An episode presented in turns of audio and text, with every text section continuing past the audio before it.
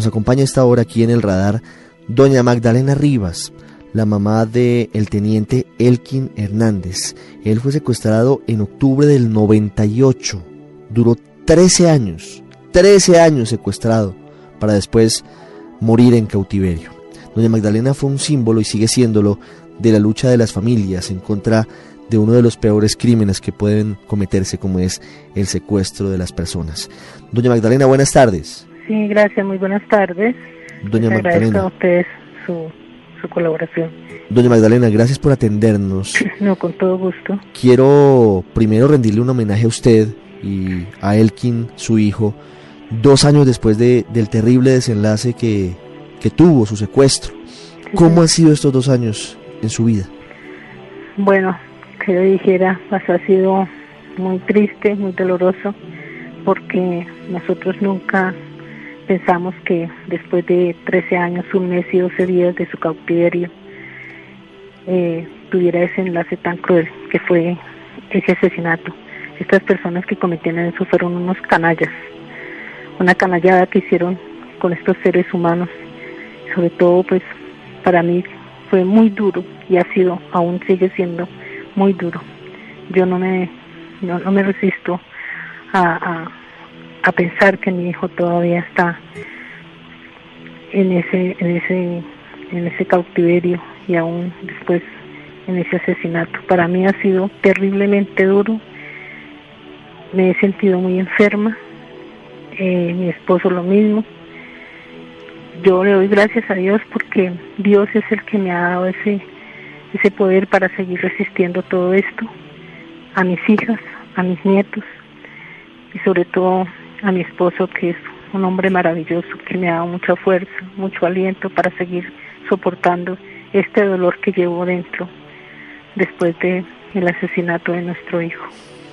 Los colombianos nos acostumbramos a ver eh, la ignominia, lo inaceptable a través de las pruebas de vida de, de, estos policías que se convirtieron casi que en parte nuestra, entre ellos su hijo el teniente Elkin Hernández, pero también eh, el eh, coronel Edgar Yesid Duarte, José Livio Martínez, Álvaro José Moreno, los veíamos, lo digo, secuestrados con eh, algunas cobijas como fondo mientras le hablaban a la cámara durante esos 13 años en cautiverio y realmente todavía no creemos que haya ocurrido un desenlace como, como este.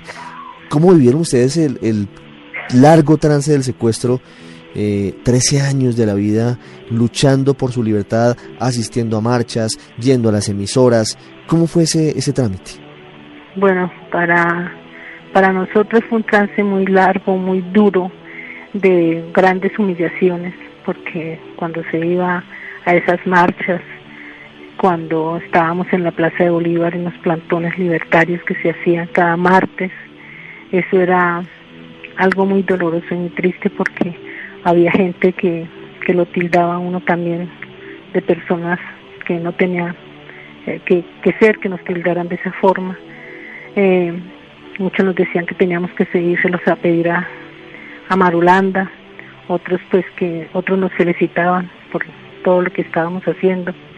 Pero eso fue muy duro, muy terrible, sobre todo para mi esposo, para mi hija mayor, Margarita, para mi nieta, Lina, que cuando secuestraron a mi niño, ella tenía apenas 18 meses y de, ese, de esos meses tan pequeñita, ella siempre recordó y sigue recordando a su tío.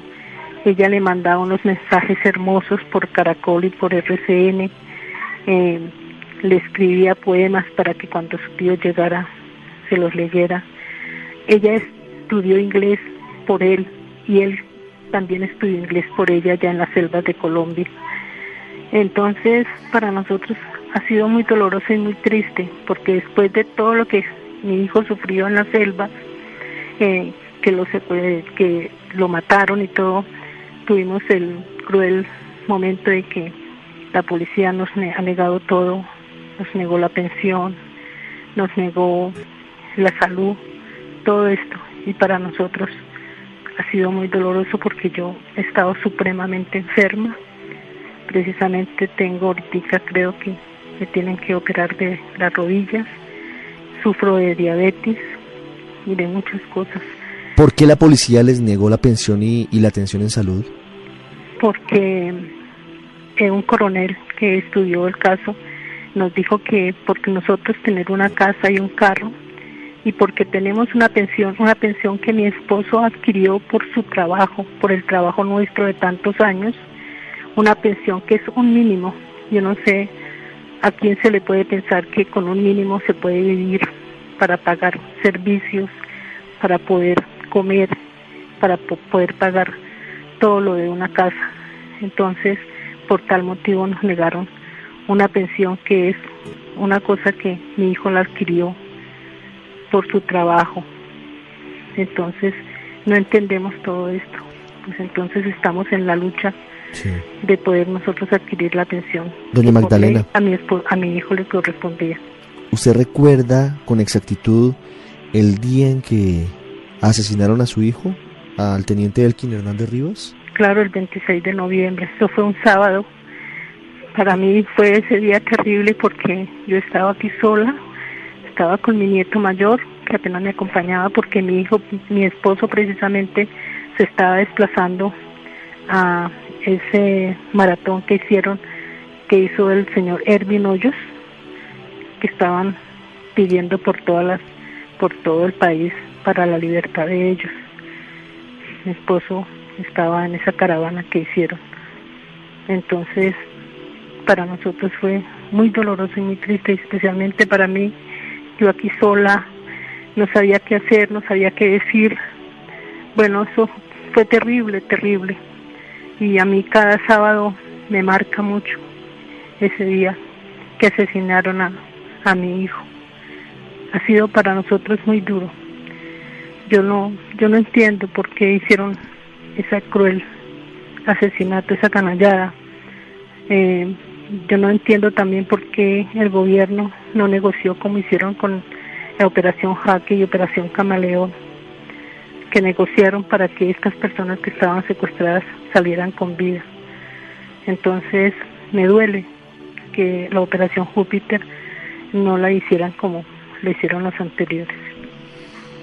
Doña Magdalena, estos minutos para acompañarla y para recordar a su hijo, al teniente Elkin Hernández Rivas, antes de, de despedirnos, yo sí quisiera preguntarle cuál es su opinión acerca de los diálogos de paz que adelanta el gobierno hoy con las FARC, hoy con eh, los victimarios de su hijo?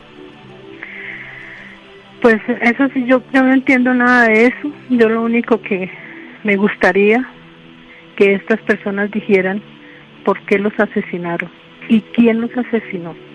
Eso me ha quedado a mí en mi mente muy presente. No sé, porque creo que a ese rescate entró la policía y el ejército. Entonces me gustaría a mí mucho que me dijeran quién cometió esa canallada de matar a esas personas maravillosas que estaban secuestradas. Es decir, la responsabilidad de las FARC sin duda es por haberlos tenido secuestrados. Claro que sí. Pero usted tiene dudas sobre si fueron las FARC o fueron balas de otro lado, de pronto de policía o del ejército, las que en esa confusión ocasionaron la muerte de, de estos amigos policías. Sí, señor, correcto. Sí, porque Además ellos estaban vestidos de la misma forma en que estaban vestidos los secuestrados, los guerrilleros. Entonces yo digo, pues no sé, a nosotros nos informaron que entraron echando balas, entonces uno no, no entiende quién los mató. Entonces esa es la incógnita que me, a mí me ha quedado. ¿Usted, usted quisiera ir quisiera ir a Cuba a hablar con ellos y preguntarles eso a los guerrilleros, a los integrantes del, equipo negociador de las FARC? Es otra cosa, que me, también me quedo con duda. Del Frente 15 o del Bloque Sur, no hay nadie allá en la mesa de negociación. El Bloque Sur creo que es, el, el Joaquín Gómez. Él no se encuentra en las negociaciones. Entonces me gustaría a mí, sí, a mí me gustaría, pero lastimosamente no tenemos los medios necesarios para podernos eh, trasladar hacia Cuba, porque eso es muy costoso y no tenemos los medios nosotros para poder asistir.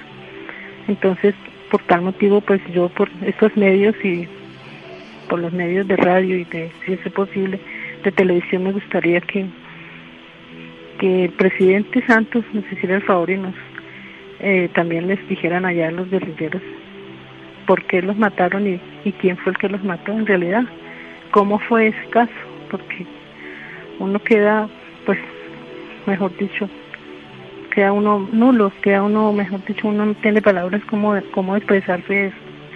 A mí me ha sido muy terrible, muy doloroso y todos los días recuerdo a mi hijo y como le digo, le repetiré siempre, para mí los sábados ha quedado marcado toda la vida porque mi hijo era un hombre maravilloso, un hombre excepcional, que gracias a Dios pues se pudieron recuperar los cuerpos y que gracias a Dios también mi hijo nos dejó un legado muy hermoso, que fueron sus cuadernos, fue su Biblia, que mantuvo por, tantos años allá en las selvas. Y sé que mi hijo pues gracias a Dios ya está descansando, está en la presencia del Señor y que desde allá nos estará ayudando y apoyando para que nosotros no sigamos sufriendo, porque es que el sufrimiento es muy grande. Fue un hijo maravilloso, yo lo parí y siento el dolor de haber parido a mi hijo y que no me lo hayan dejado más tiempo disfrutar de él. Ese es el dolor que siento, porque no me lo dejaron tener a mi lado, porque yo lo quería abrazar, lo quería besar, ese abrazo quedó en el aire, porque yo lo quería tener a mi lado, como ese niño que siempre lo llamaremos mi niño del alma, hijo mío. Para mi esposa ha sido muy duro y para mi nieta, mi linita, ha sufrido mucho por su tío, porque no lo pudo conocer. Lo ha conocido por fotos, por los medios de, los mensajes que nos enviaba. Entonces, ha sido muy duro, muy triste, muy duro. Entonces, yo sí quisiera saber quién los mató a ellos. ¿Por qué? Es que tantos años que haber durado en hacer, tantos años que duraron secuestrados, que no los dejaron disfrutar con sus familias porque tuvieron que cometer eso, por Dios. Entonces, yo no entiendo. Y si quisieron hacer un rescate, porque no lo hicieron como operación camaleón y hacking? porque tuvieron que hacer eso. ¿Por qué? ¿Por qué? Es que yo no me entiendo por qué, siendo que ellos mismos en los mensajes de vida que mandaban decían, no necesitamos un rescate militar porque sabemos a lo que nos exponemos. Y mi hijo lo decía muy claro, yo no quiero llegar en bolsas plásticas a mi hogar, por favor, y nosotros lo repetíamos siempre en la Plaza de Bolívar, a donde quisiera que fuéramos. Nosotros nos oponíamos a un rescate, y sobre nosotros, sobre nuestras voces, lo hicieron sin autorización nuestra. Entonces, yo digo, no es, no, no, no, no entiendo por qué el gobierno cometió esta canallada de haber hecho ese rescate militar que no tuvieron que haberlo hecho jamás de los jamases. Doña Magdalena, gracias, compartimos su dolor conmemoramos y recordamos eh, los dos años de ese instante doloroso del 26 de noviembre del año 2011 cuando fueron asesinados estos integrantes de nuestra fuerza pública secuestrados casi 15 años, quien lo creyera, una cosa impensable en las selvas de nuestro país para luego caer asesinados. Un saludo a usted y a su familia, doña Magdalena. Muchas gracias. gracias. ay, qué pena tener que decirle a las personas que me quieran acompañar a una misa que se va a celebrar a las cuatro y media de la tarde en la iglesia de San Liborio, en la Soledad, donde se venera al Señor de los Milagros. Allí los estaremos esperando para que me acompañen a los dos años del fallecimiento de nuestros hijos. Yo les agradezco a ustedes inmensamente, Dios los bendiga y los acompañe y que de verdad tengan una Navidad y un año nuevo de muchos éxitos y mucha prosperidad y de mucho amor y mucha felicidad. Gracias.